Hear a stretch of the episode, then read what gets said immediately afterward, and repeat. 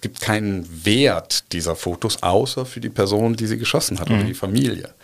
Insofern ähm, sind wir bisher nie Ziel, ich klopfe auf Holz, äh, nie Ziel gewesen irgendwelcher gröberen äh, Hacking-Attacken, ähm, weil man aus diesen Fotos keinen Gewinn erzeugen kann. Mhm. Ähm, und gleichzeitig legen wir sehr, sehr großen Wert auf Datensicherheit, ähm, haben unsere Server ausschließlich in Deutschland, äh, betreiben die alle selber, äh, haben Hochsicherheitsbereiche, äh, wo keiner drankommt, auch Mitarbeitende nicht. Also wir sorgen dafür, dass die äh, privaten Fotos auch privat bleiben. Economy mit K. Mit Martin Dovideit. Willkommen beim Kölner Stadtanzeiger, willkommen bei Economy mit K. Das K, das steht wie immer für Köln und deshalb spreche ich hier mit Menschen, die die Wirtschaft in Köln und der Region vorantreiben. Zuerst aber noch ein paar Worte von unserem Sponsor. Economy mit K wird unterstützt von der Köln Business Wirtschaftsförderung. Die Köln Business Wirtschaftsförderung ist erste Ansprechpartnerin für Unternehmen in Köln. Mein Name ist Martin Dovideit und heute ist Daniel Atala bei mir. Er ist der Geschäftsführer von Pixum, einem großen Hersteller von Software für die Bildbearbeitung und dann auch die Auslieferung von gedruckten Fotos. Das erklärt er uns gleich alles selber. Wir haben uns auf das Du verständigt vorher. Hallo Daniel. Hallo Martin, vielen Dank, dass ich hier sein darf. Sehr gerne. Jeden Tag werden ja weltweit Milliarden von Fotos geschossen und ähm, ihr macht die Abzüge, wenn man es dann doch mal ausgedruckt haben möchte bei Pixum. Ähm, werden denn mit dem Wachstum der Zahl der Fotos, die gemacht werden, auch mehr Bilder bestellt? Ja, das ist eine sehr, sehr gute Frage. Zumindest haben wir das äh, gehofft, äh, dass das so ist, äh, als wir, äh, was ja schon 22 Jahre zurückliegt, äh, im Jahr 2000 gegründet hat, haben und die ersten Digitalkameras auf den Markt kamen und wir gesagt haben, Mann, jetzt braucht man nicht mehr Filme kaufen, jetzt wird gedruckt ohne Ende. Es stellte sich dann aber ein ganz, ganz gravierender, sich verändernder Systematik äh, dieses Marktes äh, dar, nämlich äh, in der damaligen analogen Fotografie kaufte man den Film und der musste auch aktiv verkauft werden. Da gab es Werbung für, für den Film und die Fotos, die Abzüge danach, die wurden gekauft. Da hat quasi kaum jemand Werbung für gemacht. Mhm. Also man, man musste einfach die Abzüge haben. Und mit der digitalen Fotografie veränderte sich das zu 100 Prozent. Auf einmal wird kein Film mehr verkauft, sondern die Kamera und man muss die Abzüge verkaufen. Äh, und die erste ähm, die erste Neugier, was habe ich denn gerade fotografiert, die ist schon befriedigt. Also es änderte sich von einem Verkaufsmarkt in einen Kaufmarkt und es hat sich leider nicht bestätigt, dass dann so viel mehr Milliarden Fotos gedruckt wurden, wie aufgenommen wurden, sondern dass man sehr genau auf die Qualität achtet und das Foto verkaufen muss und auch diesen Wert des Fotos, dieses physischen Fotos mitverkaufen muss. Mhm. Und das scheint ja zu gelingen, also 22 Jahre am Markt und ähm, glaube ich, bis auf einen Rücksetzer mal jetzt während der Corona-Zeit immer wachsendes, um, wachsender Umsatz. Ja. Ähm, aber was sind denn, was sind denn so die Trends gerade? Was wollen die Leute bedrucken, was man vielleicht vor ein paar Jahren noch nicht bedrucken konnte?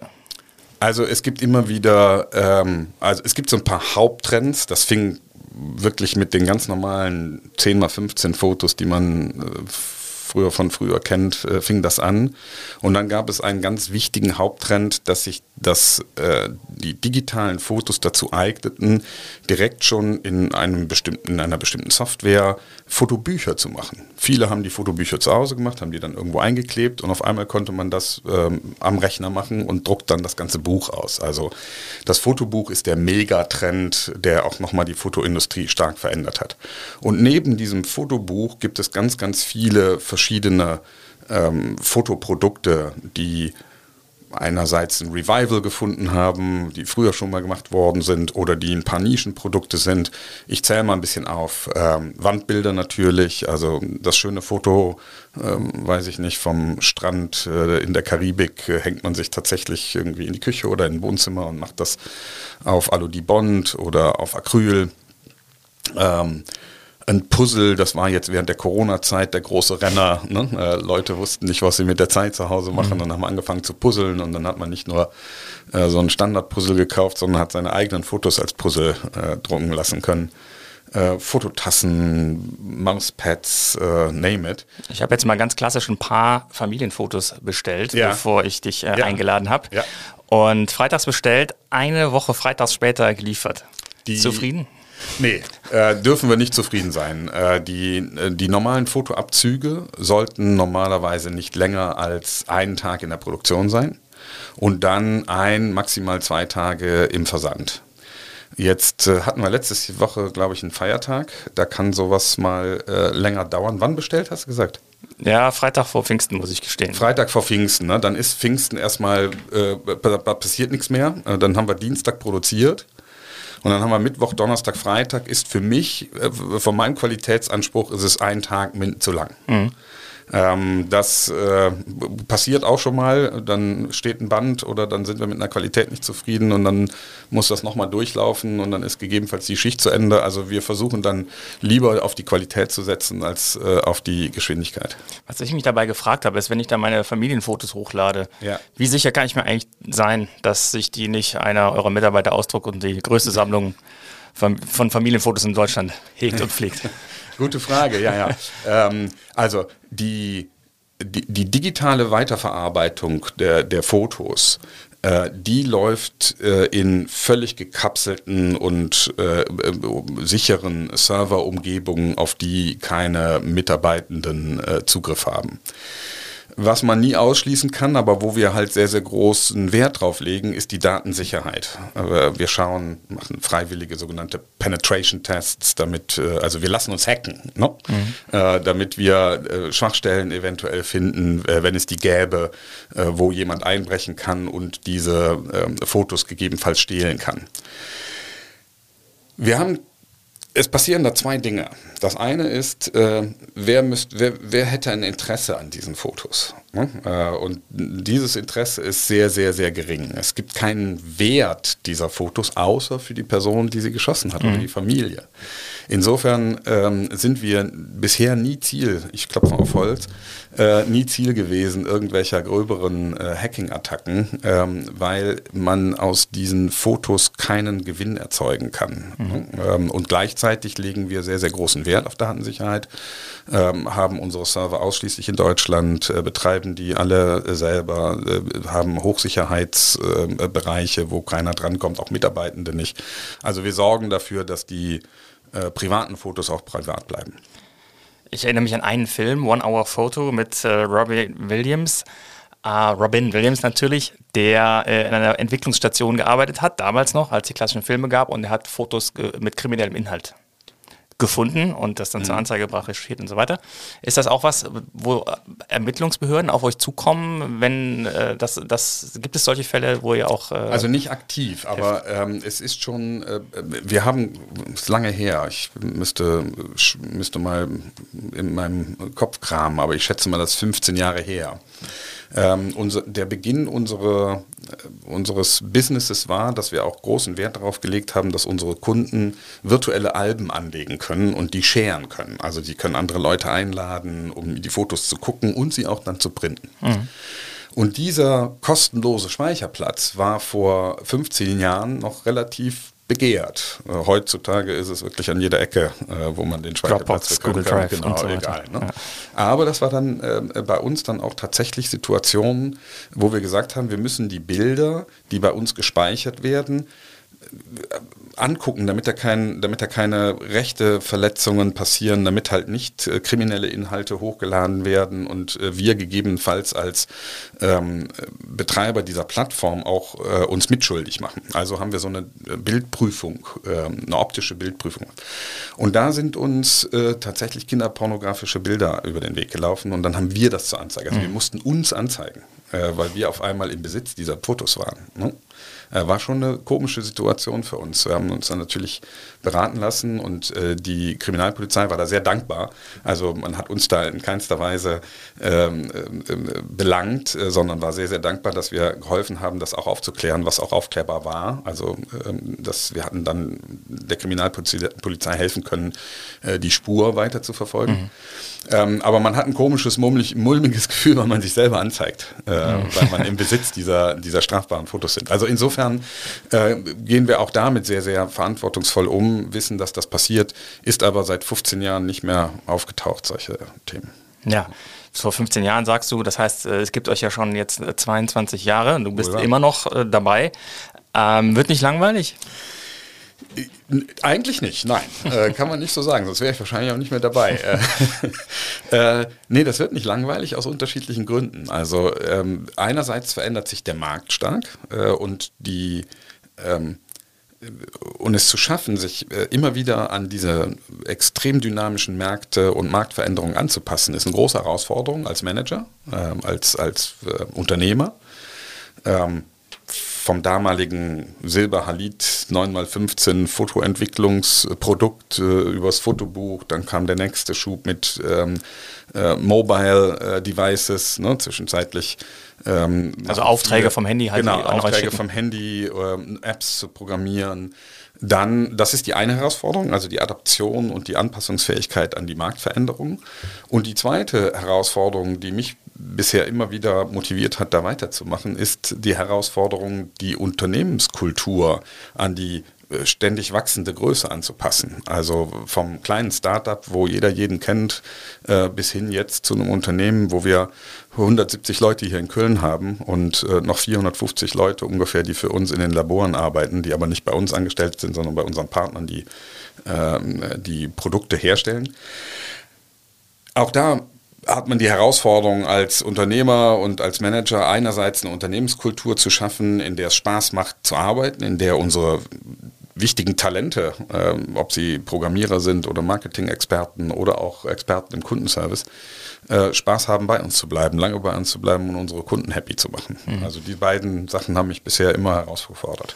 Du hast die Firma ja 2000 11 äh, verkauft an ja. CW, ja. die auch schon immer die Fotos für euch gedruckt haben und das jetzt auch weiterhin noch tun. Normalerweise sagen die Gründer dann, ja, ja, ich bleibe dabei als Geschäftsführer und dann nach einem Jahr sind sie weg. Aber ja. du bist jetzt immer noch äh, als Angestellter in einem Großkonzern sozusagen tätig und hast die, die Freiheit da eingetauscht. Ähm, was, was macht denn da den Unterschied? Es ist untypisch. Ja, sehr untypisch. Also äh, ich war gestern noch äh, beim HTGF, Hightech Gründerfonds, äh, und äh, stellte mich dort auch vor und sagte, ich gehöre einer sehr seltenen Spezies an, nämlich die Spezies, die, die Unternehmer äh, ist und gleichzeitig ähm, sein Unternehmen verkauft äh, und trotzdem noch bei diesem Unternehmen ist. Äh, und das liegt ja nicht nur an mir oder an Langeweile von mir, sondern es liegt auch an der Beziehung zwischen äh, diesem, dieser Unternehmensgruppe und, äh, und wie sie mit dem gekauften Unternehmen umgehen und wie sie mit mir umgehen.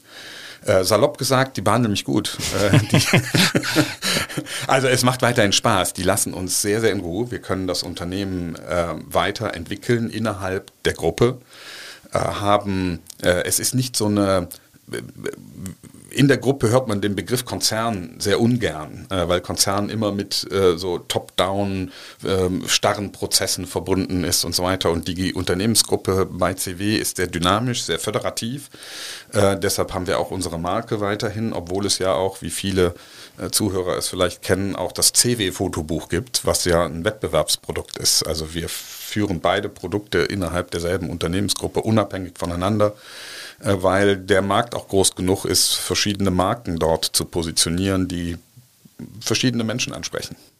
Es gibt ja sehr viele Marken und das ist ein bisschen verwirrend so als, als Nutzer, aber am Ende landet man, glaube ich, im Prinzip bei drei Anbietern mehr oder weniger. Ne? Ich glaube, glaub ich, eine also britische große Firma und eine holländische und äh, dann CW. Ne? Als, ja, als es gibt also die ganz großen in Europa, das hat sich schon tatsächlich konsolidiert, wie man so schön sagt, in der, äh, in der Betriebswirtschaft. Äh, die Märkte haben sich, ähm, haben sich entwickelt und äh, dann äh, schafft man äh, Werte auch äh, durch die Konsolidierung, also durch die Mengenaggregation äh, von äh, den äh, verschiedenen äh, Produktionsstätten. Und da gibt es noch drei, vier große, wirklich große, so wie du sagst, Engländer, Holländer und CW, ähm, die in ganz Europa tätig sind. Ähm, wenn wir mal nur auf Europa gucken, es gibt auch in Amerika sicherlich noch ein paar Player. Und dann gibt es äh, durchaus auch noch eine äh, Second Tier, so eine zweite äh, Garde, ne? die häufig ähm, etwas kleiner sind, etwas lokaler, sich oft nur auf ein Land oder auf zwei Länder konzentrieren äh, und die ihre Nischen suchen, gegebenenfalls in der Bedienung von Profifotografen, die dann halt äh, noch individueller mit den Profifotografen, mit der Entwicklung umgehen oder mit, äh, mit dem Druck von äh, großen Wandbildern. Äh, Whitewall sei da genannt äh, mhm. als äh, jemand, der ähm, Wandbilder herstellt. Gehört auch zu CW, ne? meine ich. Ab, zwischenzeitlich ja. ähm, aber das ist auch wieder. Entschuldigung. das ist auch wieder ein Beispiel dafür, dass innerhalb der CW-Gruppe diese äh, diese Multi-Brand-Strategie, wie man sie neu, neudeutsch benennen würde. Wir können mehr Markenstrategie sagen. Ne? Genau, oder mehr Markenstrategie, wunderbar. Ja. Ähm, du bist ja äh, innerhalb der Gruppe aber auch für ähm, neue Geschäfte zuständig eben und guckst nach äh, neuen Ideen ähm, und äh, ihr kauft dann auch zu auf deinen Rat, so richtig wiedergegeben? Im Wesentlichen ja. Ähm, äh, auch hier wieder so ein, so ein typisches äh, äh englische Anleihen, äh, Anleihe, ne? Corporate äh, Venture Capital heißt diese Idee, dass man als Unternehmen hingeht und sich an jungen Unternehmen beteiligt, Ausschau hält, was gibt es für Trends, nicht nur in unserem Markt, sondern auch vielleicht in etwas weiter entfernten, aber ähm, verwandten Märkten. Äh, was äh, gibt es dort für junge Startups, die Ideen haben, äh, die wir nicht so durchsetzen können? Und dann beteiligen wir uns an denen. Wenn es dann auf Dauer passt und sich das ergibt, dann gibt es auch Ideen oder gibt es auch Übernahmen, dass wir die Unternehmen dann übernehmen. Oder es gibt auch Beispiele, äh, dass die Unternehmen dann äh, selber in, sich weiterentwickeln oder äh, von anderen Unternehmen gekauft werden, die dann nicht so gut zu uns passen. Und dann sag doch mal, was du vom Metaverse hältst. Damit musst du dich ja wahrscheinlich auseinandersetzen. Also diese virtuelle Welt von Mark Zuckerberg vor allen Dingen bei Facebook und jetzt Meta ja sogar genannt, die Firma vorangetrieben wird, das virtuelle Begegnen, die virtuellen Spiele äh, mit 3D-Brille oder ohne, aber eben diese Parallelwelt da spielen Fotoabzüge gar keine Rolle. Nee, äh, äh, zumindest äh, auf den ersten Blick äh, gar nicht. Äh, ne? Wir könnten uns überlegen, ob man bestimmte, ähm, bestimmte virtuelle äh, Bildwelten auch darstellen kann, die wir vielleicht auch monetarisieren können, sind wir aber noch weit von weg, ob, dass wir da Produktideen haben. Was halte ich insgesamt von dem Metaverse? Äh, ich glaube schlussendlich, dass das äh, erneut wieder so hochgekocht wird, wie es schon ein paar Mal hochgekocht wurde mit äh, Second Life und anderen virtuellen Welten. Im Grunde genommen werden wir uns wieder treffen wollen, auch physisch. Das sehen wir jetzt gerade, ne? wo nach zwei Jahren Corona die Sehnsucht, sich zu treffen, so groß ist, dass äh, ja, die Stadt ist voll. Beispielsweise die Stadt ist voll. Äh, wir hatten jetzt gerade wieder das erste Mal seit zwei Jahren diese Online-Marketing-Messe in Hamburg. Es waren 70.000 Leute, doppelt so viel wie jemals zuvor. Ne? Also die Leute sehen sich danach, sich wieder zu treffen. Wir sind soziale Wesen. Ich glaube nicht, dass wir ähm, in, in 20 oder in 30 Jahren nur noch äh, mit so einer 3D-Bille zu Hause sitzen, wie der wie es da so ein paar aber ihr Foto, oder Dystopien gibt. Aber ihr Fotoalbum zeigen sie ja auch nicht, die Leute, wenn sie sich jetzt treffen. Also ähm, das, der Markt ist doch ähm, eigentlich ähm, bedroht, oder? Äh, das, das ist, latent ist das tatsächlich bedroht, ja. Latent ist unser Markt äh, von Technologie bedroht. Das muss nicht unbedingt das Metaverse sein. Ne? Das kann auch ein, ähm, ein iPad sein oder irgendein Tablet, äh, wo zwei wesentliche technologischen Fragen noch gelöst werden müssen. Ich brauche einen Bildschirm, der hell genug ist, dass ich auch in der Sonne sehen kann. Und ich brauche eine Batterie, die länger hält als ein Tag. Mhm. Äh, wenn ich das irgendwann gelöst habe. Stimmt, irgendwann habt ihr bestimmt mal vom digitalen Bilderrahmen Angst gehabt. Ne? Äh, genau, hatten wir kurzzeitig, hatten wir tatsächlich, kurzzeitig haben wir gedacht, oh je, was passiert da? Wird jetzt viel weniger gedruckt, aber es stellt sich heraus, dass es unbequem ist. Mhm. Ne? Ähm, und dass man dann äh, doch nicht mit dem Bilderrahmen da sitzt, äh, sondern man hat was Haptisches in der Hand und guckt da drauf. Das kann ich mir schon vorstellen, dass das in einigen Dekaden, äh, wenn die Technologie so weit ist, dass man vielleicht doch nicht mehr ein gedrucktes Buch in der Hand hat, sondern ein iPad in der Hand. Und dann muss uns was einfallen. Da muss uns einfallen, wie wir die Bilder, die ja unseren Kunden gehören und nicht uns, äh, wie wir etwas mit den Bildern so anstellen, äh, dass sie auf einem elektronischen Medium für unsere Kunden in einer schöneren Art ähm, äh, konsumierbar oder wiedererlebbar sind, als heute in so einem Album, wo ich einfach nur blättere. Ne? Vielleicht angereichert durch ähm, äh, Multimedia-Sachen, angereichert durch kleine Videos, angereichert durch einen Link äh, zu ähm, zum Metaverse, wo das nachgebildet wurde, also um das nochmal aufzugreifen, da kann man ja multimedial denken, äh, wie man äh, dann digitale Produkte macht. Aber da sind wir noch eine ganze Weile von entfernt, ähm, wie wir es ähm, nicht nur hoffen, sondern auch merken, äh, dass dieses Buch und das Stückchen Papier, was man in der Hand hat, noch immer eine Erfahrung ist, äh, die spätestens dann großen Wert hat, wenn man Erlebnisse hat, die einem sehr wertvoll sind. Also das fängt häufig mit der Hochzeit an äh, und ist also noch häufiger mit dem ersten Kind verbunden oder mit dem zweiten Kind oder mit dem dritten Kind äh, und mit äh, tollen Urlauben. Äh, das sind dann immer Erlebnisse, die man meistens teilt, gemeinsam hatte äh, und die man fotografisch archivieren und konservieren will. Und das passiert im Moment nicht in dieser virtuellen und digitalen Welt. Da kann ich mir auch nicht äh, vorstellen, dass das in meiner Businesszeit noch äh, komplett wegfällt. Du hast eben gesagt, in der äh, Corona-Zeit, da hatten die ähm, eure Kundinnen zum Beispiel Spaß daran, Puzzle zu bedrucken, mhm. aber es war gleichzeitig auch die Zeit, wo das erste Mal der Umsatz geschrumpft ist in der, in der Firmengeschichte. Wie passt das denn äh, zusammen? Also das war sehr volatil. Ne? Äh, mhm. Die erste Phase ähm, des äh, Corona-Lockdowns, also äh, Frühjahr äh, oder äh, ja, März, April, März, 2020. April 2020 gab es so eine kurze Schockstarre, weil jeder gedacht hat, die Welt geht unter. Äh, und dann haben alle gemerkt, wir sterben doch nicht alle, äh, sondern äh, wir müssen uns jetzt kurzzeitig mal anders benehmen. Und man musste sich zu Hause beschäftigen. Und dieses Zuhause beschäftigen war dann mit schlechtem Wetter verbunden. Ähm, all die äh, großen ähm, Streaming-Dienste, äh, die dann äh, ihren ihre Revival hatte, dann hat man sich mal umgeguckt und hat gesagt, man, ja, schon lange nicht mehr renoviert, äh, also Farbe kaufen und die Küche streichen und da gehören dann auch neue Bilder rein und da kommen wir ins Spiel, dann waren die Wandbilder eine tolle Geschichte und ganz, ganz viele äh, unserer Kunden hatten schon immer irgendwelche Fotoprojekte, wo sie gesagt haben, das Fotobuch von dem Urlaub XY, das wollte ich immer schon mal machen, hatte nie die Zeit dafür. Mhm. Und dann haben sich die Kunden die Zeit dafür genommen. Wir hatten einen riesigen Peak. Äh, dann genau April, Mai, Juni äh, 2020 äh, haben unsere Kunden wie verrückt Fotobücher bestellt und andere Produkte. Und dann war so diese erste Welle weg, dann lockerte sich das auch wieder, aber man durfte nicht reisen. Und das Reisen ist das, ist, ist, die wichtigste, ist das wichtigste Ereignis für Fotobücher danach kommen dann große Feiern. Mhm. Das durfte man auch nicht. Man mhm. durfte sich nicht mit mehr als 20 Leuten treffen. Also große Hochzeiten fielen aus, große ähm, äh, runde Geburtstage, ob es der 50. oder vielleicht der 75. ist oder äh, Hochzeitstage, all diese großen Feiern fielen mhm. aus.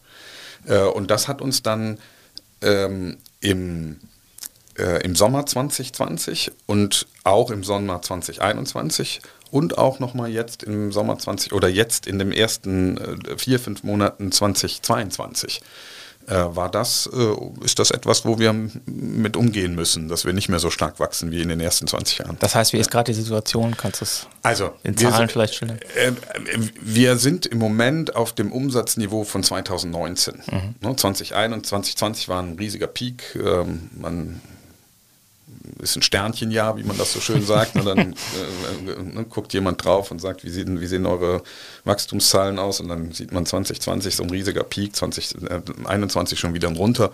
Und 20, äh, 2022 wird sich wahrscheinlich leicht oberhalb 2019 abbilden. Also mhm. zwischen 2019 und 2022 und wieder so eine Normalität zeigen. Ich bin da ganz guter Dinge, weil wir insgesamt sehr äh, profitabel sind und auf einem, auf einem hohen Niveau dort äh, uns äh, einpendeln und unsere treuen Kunden uns auch weiterhin treu bleiben und ihre Fotoprodukte machen. Ähm, also wir haben ist das so, dass die, dass die deutsche Gesellschaft gespalten ist? Äh, 10% machen Fotobücher und 90% hassen sie? Oder ähm, ist das eigentlich was, äh, was dann doch jeder irgendwann also mal macht? So, so, eine, so eine klare Statistik haben wir eigentlich nicht. Ich glaube, das Thema Fotografie äh, trifft jeden, fast jeden. Äh, irgendwann willst du deine Erlebnisse festhalten, physisch festhalten. Und es gibt ganz wenige, die dann sagen, äh, ich brauche weder ein Foto noch ein Fotobuch, noch will ich das irgendwie gedruckt haben. Mir reicht die Cloud und ich habe das auf meinem Handy. Äh, ich kenne da nur ganz, ganz wenige. Äh, wie gesagt, spätestens, wenn man geheiratet hat oder das erste Kind kommt, äh, ist der Vorsatz, ich kaufe keine Fotos weg. Ich weiß nicht mehr, was der Anlass war, aber als ich die CW-Fotobuchsoftware runtergeladen habe und ja. benutzen musste, hatte ich danach sehr schnell die Lust verloren an Fotobüchern. Also, äh, ich weiß nicht, wann das war. Das ist schon ein paar Jahre her, es gibt Ja, also äh, wir arbeiten stetig daran. Das ist natürlich auch ähm, eine, eine ganz äh, ist eine schwierige Situation. Also wir müssen auf der einen Seite diejenigen abholen, die schnell mal ein Fotobuch machen wollen, also eine Leichtigkeit in, diesem, äh, in dieser Software wollen und eine Einfachheit in dieser Software wollen. Da arbeiten wir stetig daran, zum Beispiel auch mit, ähm, mit künstlicher Intelligenz, die die Fotos analysieren und sich angucken und sagen, ich habe da einen Vorschlag, wie man die zusammenbringt oder hier hast du doppelte Fotos oder hier hast du den WLAN-Code von dem Hotel bestellt, den willst du wahrscheinlich gar nicht in deinem Fotobuch haben, den lassen wir einfach raus. Ne? Also bei der Selektion der Fotos und auch bei dem Arrangement Arrangement der Fotos, ähm, äh, entwickeln wir die Software weiter. Und da müssen wir diese Balance finden zwischen, äh, wie gesagt, dem Kunden, der es sehr schnell und einfach haben will, und dem Kunden, der dessen Hobby das quasi ist, mhm. der also Details haben will, der die Bilder noch andreht, der zu jedem Bild einen Kommentar schreibt und vielleicht noch irgendeinen äh, noch irgendeinen kleinen Gimmick damit macht oder einen Rahmen drum setzt. Und das muss diese Software auch können. Und, ähm, wir haben dann andererseits für, jetzt nehme ich dich mal als den Kunden, der es eher schnell und einfach haben will, äh, haben wir noch zwei weitere Bestellwege. Du kannst einmal online bestellen mittlerweile, relativ einfach, hast natürlich nicht so eine große Funktionalität wie mit der Software.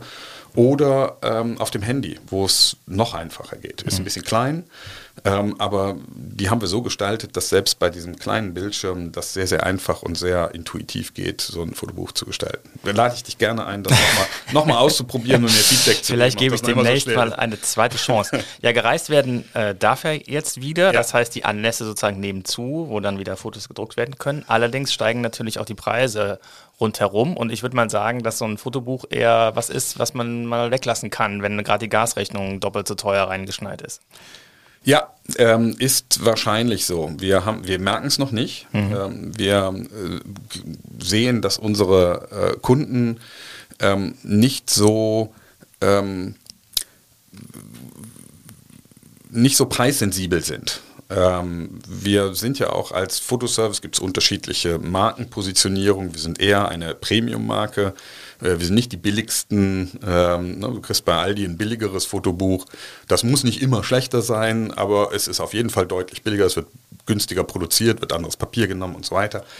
Äh, und dort, wo der Konsument von Anfang an sehr preissensibel ist, äh, ist die Preissensibilität, die du, die du gerade angesprochen hast, wahrscheinlich auch viel stärker. Mhm. Äh, ne, dann sagt er, oh, jetzt ist tatsächlich die 7 Euro, die ich mehr in der Gasrechnung zahle, jetzt kann ich mir das Fotobuch nicht mehr leisten, jetzt lasse ich das weg. Mhm. Und das ist bei unseren Kunden weniger so. Nicht so, dass die sagen, ich muss dann nicht auf den Pfennig gucken oder auf den, auf den Euro, sondern die sind nicht ganz so preissensibel. Ähm, aber es ist auf jeden Fall eine Gefahr, die wir nicht vorhersagen können und wo wir schauen müssen, was wir dann tun, wenn es äh, uns trifft in diese Richtung. Wir hoffen es nicht, aber äh, bisweilen kann man das einfach nicht vorhersagen. Fragengewitter. So, ich stelle dir mal zwei Begriffe gegenüber und du gibst eine möglichst schnelle Antwort und dann gucken wir mal, worüber wir da diskutieren werden. Ähm, Fleisch oder vegan? Die Mischung. Oper oder Stadion? Weder noch. Mal so, mal so. okay. ähm, auch im Staatenhaus dann oder äh, in die Oper oder? Ja, also äh, ich äh, mag beides. Ich habe eine, meine Mutter war Musiklehrerin, die hat uns früh mit klassischer Musik äh, in Verbindung gebracht. Also ich liebe das genauso in die Oper zu gehen, wie ich jetzt mit meiner Tochter zu Billie Eilish gehe. Hast du ein Instrument äh, gelernt? Ich habe ganz, ganz viele gelernt und keins richtig. also ich kann ein bisschen Gitarre, ein bisschen Schlagzeug, ein bisschen Klavier und ein bisschen oh, ähm, Klarinette, aber ich habe nichts richtig gelernt. FC oder Fortuna? FC. Und äh, Fahrrad oder SUV? Fahrrad und SUV. Also ja, du hast ein Faible für Sportautos, ne? Ja, deshalb, deshalb, kann ich nicht ganz unehrlich sein hier. also ich fahre schon gerne Fahrrad, ich bin ja jetzt auch ein bisschen älter ähm, und es ist wichtig, sich zu bewegen. Mit 20 merkt man das noch nicht so, äh, dass die Gesundheit etwas ist, an der man arbeiten muss. Äh, die kommt ja dann von selber, wenn man 25 ist oder auch noch 35. Äh, wenn man dann 55 ist, merkt man, man muss was für tun. gleichzeitig bin ich ein Adrenalin-Junkie, war das schon immer. bin Motorrad gefahren und auch immer schnell Motorrad gefahren gefahren und ähm, äh, habe dann auch Motorsport betrieben, als ich es mir leisten konnte. Bin dann halt auch, äh, habe mir so eine Bucketlist äh, erstellt, die halt nicht nur mit Motorsport zu tun hat, auch mit Opern oder auch mit anderen Dingern. Ähm, aber ich wollte das 24-Stunden-Rennen fahren auf dem Nürburgring und da habe ich dann für trainiert und habe das auch getan. Was muss man da trainieren? Also erstmal muss man verstehen, wie man einen Rennwagen fährt, weil das ganz wenig mit dem Straßenverkehr zu tun hat. Äh, das ein Auto halt auf einer Rennstrecke so zu bewegen, dass es an der Grenze funktioniert und man schnell ist, ist komplett anders als im Straßenverkehr. Da muss man sich erstmal dran gewöhnen. Ähm, das zweite ist, äh, wenn man, je nachdem in welcher Klasse man fährt, also ich bin nicht in der äh, GT3-Klasse gefahren, völlig äh, verrückt. Äh, da muss, kann man auch nicht so alt sein wie ich. Also da muss man 20 Jahre, 30 Jahre jünger sein. Äh, sondern in einer mittleren Klasse. Äh, das heißt, ich muss mit dem Verkehr auf der Rennstrecke auch zurechtkommen. Ich muss verstehen, wie, wie andere Rennfahrer funktionieren und äh, dass man gegebenenfalls auf der einen Seite Platz macht. Also man muss auch im Rückspiegel fahren. Äh, und das trainiert man, indem man Rennen fährt. Ähm, und wenn man das 24-Stunden-Rennen äh, fahren will, dann muss man eine bestimmte Lizenz haben. Das ist die äh, C-Lizenz, ist eigentlich die höchste Motorsportlizenz vor der Formel 1-Lizenz. Und das ist die internationale C-Lizenz. Also man muss dann schon bewiesen haben, dass man sich in großen internationalen Rennen bewegen kann, ohne, eine, äh, ohne ein Schlagloch zu sein. Und das hast du heile bestanden? Das habe ich heile bestanden. Also wie man es nimmt. Also vielleicht mal mit dem einen oder anderen. Äh, Aber seitdem nur noch Sponsor mit der Firma oder? Nee, das, haben wir, das, haben wir, das haben wir dann auch aufgegeben. Also äh, das war, haben wir parallel, äh, haben wir das betrieben. Ähm, haben wir aber auch nicht aufgehört, nachdem ich jetzt keine Lust mehr hatte, sondern ähm, äh, wir haben dann auch die festgestellt, dass die dass der Motorsport nicht mehr in, zu unserer Marke passt. Äh, das war vor zehn Jahren, also zwölf Jahren, als wir, als wir begonnen haben, war das ein sehr schneller, dynamischer Markt. Da passte Motorsport sehr gut hin und es war sehr bildträchtig. Man konnte tolle Bilder für Social Media machen äh, und diese Geschwindigkeit, äh, die Dynamik war ein guter, guter Fit zu unserer Marke. Und die hat sich verändert. auch die Umgebung hat sich verändert. Ökologie spielt eine viel größere Rolle. Ähm, wir sehen, dass wir immer stärker ähm, Familien ansprechen, äh, die großen Wert auf die Fotos legen und die legen auch sehr, sehr großen Wert auf, äh, ähm, auf eine ökologische ähm, Führung unseres Unternehmens. Deshalb äh, mhm. sind uns die Sachen viel wichtiger geworden, dass wir CO2-neutral sind, äh, dass unser Papier FSC-zertifiziert ist, dass wir so gut wie äh, versuchen, möglichst alles, was wir an Plastik haben, zu vermeiden. Geht nicht immer zu 100 Prozent, aber in unseren Adventskalender haben wir die Blister, wo die Schokolade Also ich, ich muss sagen, eine Sache, die mich positiv überrascht hat ja. bei der Bestellung, war, es war kein Lieferschein in dem Päckchen. Ja, auch das, auch, auch das sind zum Beispiel Dinge, ne, wo wir drüber nachdenken, ist das, braucht der Kunde das noch oder können wir sowohl auf den Drucker, auf, die, auf das Papier, auf die Tinte, äh, können, wir, können wir das reduzieren, um damit natürlich auch CO2 zu reduzieren. Mhm. Ne? Also es ist nicht nur äh, es ist nicht nur eine ökologische Sache, äh, eine, eine, ökonomische Sache, sondern auch direkt eine ökologische Sache, dass wir auf Dinge verzichten können, äh, die, ähm, die einfach umweltschädlich sind. Und dann haben wir auch aufgehört, also konsequenterweise kannst du dann nicht mehr den Motorsport sponsern. Also das macht keinen Sinn. Kommt auch der Druck auch von den Mitarbeitern, ähm, Mitarbeiterinnen und Mitarbeitern? Das ist ja auch äh, oft so, dass da mittlerweile halt der Nachhaltigkeitsgedanke ein wichtiges Durchaus. Motiv ist, um überhaupt bei einem ja. Unternehmen anzufangen zu arbeiten. Durchaus. Also ich würde jetzt sagen, da kommt nicht Druck, sondern wir haben eine Unternehmenskultur, die sehr offen ist und wo, äh, wo solche Dinge angesprochen werden kann. Ich würde nicht sagen, da droht jemand oder da macht jemand Druck, sondern es wird diskutiert und es wird aufgenommen.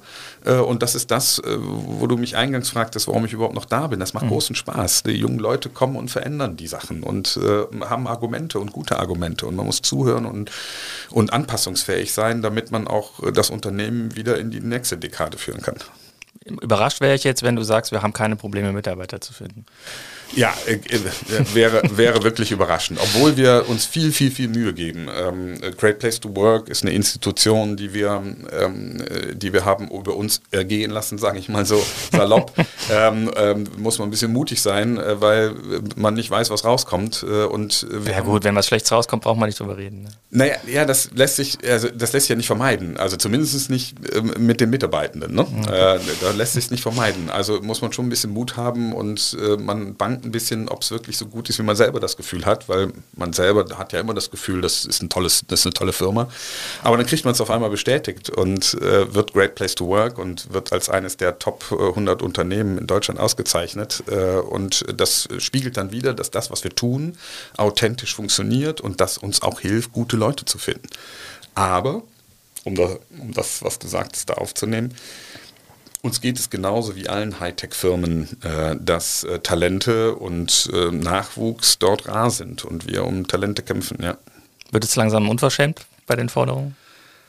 In manchen Situationen. Und ich will gar nicht mal sagen, dass dann die Menschen sehr unverschämt sind oder die, die, die Mitarbeitenden, sondern äh, da gibt es Verführungen am Markt, wo ich Verständnis habe, äh, dass, die, dass die die eingehen. Ne? Was, hat denn, was, was ist dir denn mal aufgefallen? Sag mal ein Beispiel. Also wir haben ja einen großen Boom in der ganzen Krypto-Umgebung. Ähm, und die Krypto-Unternehmen, ob das Crypto.com oder Coinbase oder wie sie alle heißen, jetzt haben die erleben die auch gerade. Ich wollte gerade sagen, Bitcoin ist doch irgendwie. Ja, ja, jetzt gerade, also mal abgesehen von, von der letzten Woche, ne? Können wir gleich. Wir haben die letzte Woche einen ordentlichen Dämpfer bekommen und entlassen auch wieder Leute. Aber in der Zeit, wo die mit Multimilliarden finanziert sind, Börsengänge gemacht hat mit, mit Multimilliarden, ähm, haben die einen unserer Top-Entwickler abgeworben. Äh, doppeltes Gehalt mhm. und äh, beliebige Arbeits- und Urlaubszeit. Was soll ich, was soll ich da machen? Ja. Äh, keine Chance. Ne? Also ich kann, ich kann ihm weder das doppelte Gehalt zahlen, noch kann ich ihm sagen, du kannst kommen und tun und lassen, was du willst. Ja. dann, dann, musst du ein anderes Geschäftsmodell haben. Ähm, ein sehr, sehr loyaler äh, Mitarbeitender, äh, der, äh, dem das dem das fast peinlich war, dass er sagt, Daniel, ich muss dieses Angebot annehmen. Ne? Ja. Und ich sagte, du, ich verstehe es, ich würde es an deiner Stelle auch machen. Ne? Ähm, und äh, habe ihm gesagt, du weißt aber nicht, was da passiert, vielleicht schmeißen die dich in sechs Wochen wieder raus. Ich finde dich toll, ich pausiere deinen Vertrag, ich schmeiß dich gar nicht raus, du musst gar nicht kündigen, du hast hier einen sicheren Hafen und wenn die sagen, du passt nicht mehr, kommst du wieder zurück. Das heißt, wo der Bitcoin jetzt fällt, da hoffst du auf Mal den gucken, Anruf. vielleicht kommt er zurück. wir werden sehen, wir werden sehen. Freizeit oder Überstunden? Beides. Ähm, ich habe in meinem Leben äh, nicht nur, als ich das Unternehmen gegründet habe, sondern auch zuvor, nie verstanden, warum das eine Trennung sein muss. Also für mich ist dieses Work-Life-Balance der falsche Ausdruck. Ich nenne es eher Work-Life-Blending. Mhm. Und das Blending also bedeutet, vermischen. Mhm. das Vermischen, äh, das, das, Vermischen bedeutet, dass es durchaus Situationen gibt, wo ich am Schreibtisch sitze, Arbeitszeit habe und mir gerade einfällt, dass ich noch was bei Amazon bestellen muss. Äh, und dann tue ich das. Und dann recherchiere ich vielleicht auch so und bin eine halbe Stunde beschäftigt.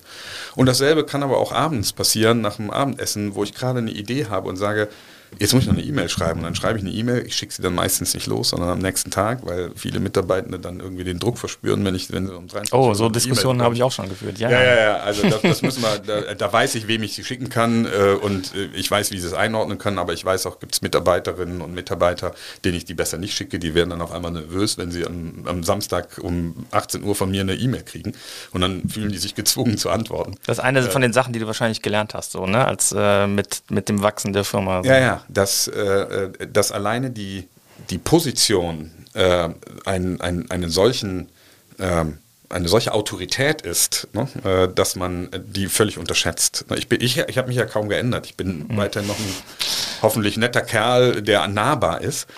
Ähm, aber wenn du in ein Unternehmen kommst, wo 170 Leute sitzen, da sitzt der Chef irgendwo, dann ist das schon per Position und per Funktion eine Autoritätsperson, wo man das Gefühl hat, da muss man jetzt sofort antworten, wenn das am Samstag schickt mir am Samstag eine E-Mail, muss ich da antworten. Also deshalb lässt man es besser. Äh, ich mache das nur bei denen, die mich kennen und die wissen, die müssen nicht antworten. Und äh, autoritär oder agil? Agil. Wirklich oder? Nee, frag, frag meine Leute. Also ich frag meine Leute. Ich bin, ich bin kein autoritärer Typ. Äh, es gibt schon mal Dinge, wo ich mich durchsetzen muss. Ähm, immer mit dem Versuch, meine Entscheidung zu erklären. Manchmal vielleicht sogar zu lange zu erklären und damit äh, Kollegen zu überfordern, äh, um meine Gedankengänge transparent zu machen. Ähm, und in aller, in den allerseltensten Fällen mal, wir machen das jetzt so und ich erkläre mich nicht. Äh, das gibt es ja, du musst meine Leute fragen, das ist dann besser, muss man noch irgendjemanden nehmen und sagen, stimmt das, was der andere leider gesagt hat. Äh, essen gehen oder selber kochen? Auch hier bin ich wieder bei beiden. Ich liebe es, essen zu gehen. Ähm, ich koche aber auch sehr gut, äh, weil es ein Hobby ist und weil ich es total gerne mag. Und meine Frau kocht sogar noch besser. Und dann so äh, High-End ausgestattet mit äh, der besten Kochware oder? Ja, also äh, gute Sachen und dann auch, äh, auch kompliziert zu kochen, das macht schon Spaß, also auf hohem Niveau zu kochen. Deshalb ist es für uns schwer, normal essen zu gehen. Also entweder ist es dann sehr einfach oder sehr, sehr gut.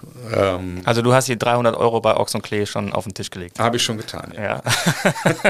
ich schon, ja fasziniert mich dann auch. Also ich halte das, ich, für mich ist es wirklich eine Kunstform. Ich weiß nicht, ob du auf Netflix diese, ähm, die, diese Serie gesehen hast, Chef's Table. Ähm, nee, die äh, nicht, aber man kann nicht alle Kochsendungen Nee, aber gesehen es ist halt keine Kochsendung, sondern es ist eine, eine, eine, er porträtiert die diese, diese verrückten Köche von den Top-Restaurants der Welt. Und die sind alle, das sind alles Künstler. Das hm. sind keine Köche. Ne? Ja. Die haben alle irgendwelche sehr, sehr verrückten Ideen, wie sie an dieses Thema herangehen. Äh, und das fasziniert mich auch. Ähm, hat mich früher noch viel mehr fasziniert. Im Moment ist meine Frau kocht so viel besser, dass ich dann mittlerweile. Was ist das Komplizierteste, was du dir äh, zutraust äh, zu kochen? Was ist das Komplizierteste? Wir haben mal sogar auch mit dieser Molekularküche rumexperimentiert. Äh, das fand ich dann aber auch nicht so spannend. Was ich aus der Molekularküche noch mitgenommen habe, ist das sous kochen Aber das ist nichts Kompliziertes, wenn man es einmal gemacht hat. Ne?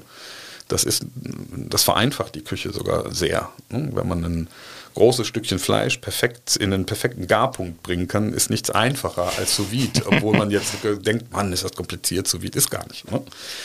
Ähm, Molekularküche ist sehr kompliziert und habe ich keinen Spaß dran gefunden. Zu viel Arbeit für zu wenig. Äh, genau, einfach. es ist echt doch ein bisschen Show. Mhm. Ne? ähm, na, dann irgendwelche Sphären zu machen oder sowas, dann musst du dich auch echt mit beschäftigen und du bist im Milligramm-Bereich, wo du abmessen müsst. Ich bin eher so ein äh, impulsiver Koch, der dann in den Kühlschrank guckt und sagt, das haben wir da, oder der auch mal einkauft und bestimmte Sachen sich vorstellt, aber der selten nach Rezept kocht. Und jetzt frage ich nochmal, die 300 Euro, die haben sich gelohnt. Ja und nein. Also ich finde es immer wieder faszinierend. Der Ochs und Klee hat äh, häufig ein, zwei Gerichte in dem Menü, die wirklich fantastisch sind. Kommt man nicht auf die Idee, das zu kombinieren oder äh, das sind dann schon wirklich tolle Ideen, wo man sagt, boah, da, das hätte sich nicht getraut. Mhm. Ne? Die Kombinationen oder äh, die Sachen. Lohnen ist da wirklich sehr relativ. Also wenn man ähm, sieht, dass man mit den 300 Euro gegebenenfalls jetzt gerade einer ukrainischen Familie deutlich mehr helfen kann, als ein, ein, ein oder zwei Sterne Menü zu haben, dann muss man da sehr vorsichtig sein, wie man das bewertet. Jetzt ist, äh, ich muss einen harten Cut machen für ja. die nächste Frage. Karneval feiern oder aus der Stadt fliehen? Äh, Karneval. Ja? Ja. Schon immer. Ja, eigentlich schon immer. Ich bin eine Kölsche Jung, mag man von dem, von dem Namen her nicht glauben, aber ich bin tatsächlich in Hohenlind geboren. Und im Verein? Nee, nicht im Verein. Also ich war nie im Karnevals, äh, Karnevalsverein. Ich war Und trotzdem Karriere gemacht in Köln. Ja, erstaunlich. Ne? Das ändert sich jetzt vielleicht. Wir reden gerade mit dem Festkomitee Kölner Karneval, weil ähm, äh, ich mich ein bisschen jetzt intensiver mit dem Thema Karneval beschäftigt habe. ich glaube, die suchen noch einen Geschäftsführer. Nee, gar nicht mal. Äh, ich will gar nicht da, in, ich will gar nicht in die Operations dort rein. Ich will auch nicht Prinz werden oder, oder irgendwo dort in dem Ach, Das wäre jetzt mal eine News gewesen. Ja, das wäre es mal gewesen, ne? aber wer weiß. Äh, was, äh, sondern ähm, mich mit dem Festkomitee unterhalten, äh, die das Thema Karneval halt nicht nur mit sondern als äh, wirkliches Kulturgut wahrnehmen. Es ja auch geschafft haben, in Deutschland zum Kulturgut zu erklären und hart daran arbeiten, es zum Weltkulturerbe zu, tun, zu machen. Und wenn man den Gedanken verfolgt, äh, finde ich, äh, hat dieser Kölner Karneval, also speziell der Karneval in Köln, auch tatsächlich so einen Kulturwert. Da passiert schon sehr, sehr viel. Es geht nicht immer nur um das äh, Koma-Saufen äh, an, an, in der Südstadt, äh, sondern es geht um diesen Kulturerhalt dieser ähm, dieser Institution Karneval, die es seit vielen, vielen hundert Jahren gibt. Das Kölner Festkomitee gibt es seit 200 Jahren. Dieses Jahr oder ja. nächstes Jahr ne, ist die 200. Session. Ne? Und was ist, was ist für dich das Faszinierende an Karneval? Das Gleichmachen für die paar Tage? Also man ist halt im Kostüm und weiß nicht, wie viele Schulterklappen der andere hat. Ja, es ist also einerseits hat es ja, eine, ja eine historische Bedeutung, also es ist dieses ähm, äh, Fastenbrechen und das nochmal Auslass, das, das ausgelassene Feiern, bevor man wieder in die Fastenzeit geht. Deshalb liegt es ja auch im Winter, ne, dass man zweimal fastet, einmal davor einmal danach, damit man den Winter streckt, weil es da so wenig zu essen gab. Äh, und gleichzeitig der Gedanke, wie du ihn beschrieben hast, ne, dass man ähm, dass jeder jeden kennt und man kostümiert ist und man niemanden anhand seiner Kleidung, seines Autos oder sonst irgendwo positioniert, sondern man ist in der Kneipe zusammen oder man ist in irgendeinem Verein, irgendeiner Party zusammen und fragt eigentlich nicht danach, ne? äh, sondern hat, hat Spaß und singt gemeinsam Lieder über Köln, freut sich auf diese, freut sich äh, über den Patriotismus. Es gibt, glaube ich, keine Stadt der Welt, über die es so viele Lieder gibt wie in Köln. Das also wollte ich schon immer mal äh, recherchieren. Recherchieren, ne? aber. Also es, mir fiel ja nur noch New, New York, York, ein. Ne? Könnte, ne? Also New York könnte oder Paris könnte es vielleicht auch noch sein, in vielen Chansons oder so, das, da kennt man vielleicht zu wenig. Aber äh, in, es gibt so viele kölnische Lieder. Und in welchem Kostüm entdecken wir dich dann in der Kneipe? Ähm, häufig Pirat, weil wir auch dann mit den Kindern oh. mitgelaufen sind. Ja, äh, tut mir leid. Äh, aber äh, das war, hat sich dann angeboten, das waren die Weißer, das waren die Weißer äh, Piraten und dann haben wir da als Gruppe Kindergarten alle mitgemacht. Äh, deshalb hat sich da dann mein Piratenkostüm immer äh, noch verbessert. ähm, und sonst, ansonsten auch mal ganz kreativ ähm, als was habe ich, hab ich gemacht? Das habe ich vom Böhmermann habe ich das gesehen. Der hatte ja immer solche zack fertig äh, Transformer, habe ich dann nachgebaut äh, und fand das sehr lustig. Da bin ich nach, äh, bin ich zu Pixel mitgegangen mit einem Bobbycar auf dem Rücken ge, geschnallt und, und sowas. Also ähm, was gerade kommt und was gerade, was man gerade im Keller sieht. Also eine Karnevalskiste. Klar, also hast ein ganzer Schrank. Alles klar, danke Daniel, dass du hier bei mir in der Sendung warst. Danke Martin, hat mir Spaß gemacht. Das war Daniel Atalla, der Geschäftsführer von Pixum. Und ähm, die Abonnenten des Kölner Stadtanzeiger machen es möglich, dass sie diesen Podcast hören können. Also wenn sie unseren unabhängigen Journalismus noch nicht unterstützen, empfehle ich Ihnen ksta.de slash Abo. Und was wir neu haben, ist ein Newsletter zum Thema Nachhaltigkeit. Ähm, der heißt Green und unter ksta.de slash green zu finden. Äh, kann ich nur empfehlen. Und wir hören uns dann äh, in der kommenden Woche wieder. Mein Kollege Lars French ähm, wird Sie begrüßen und ich freue mich wie immer über jeden, der uns abonniert und empfiehlt. Tschüss.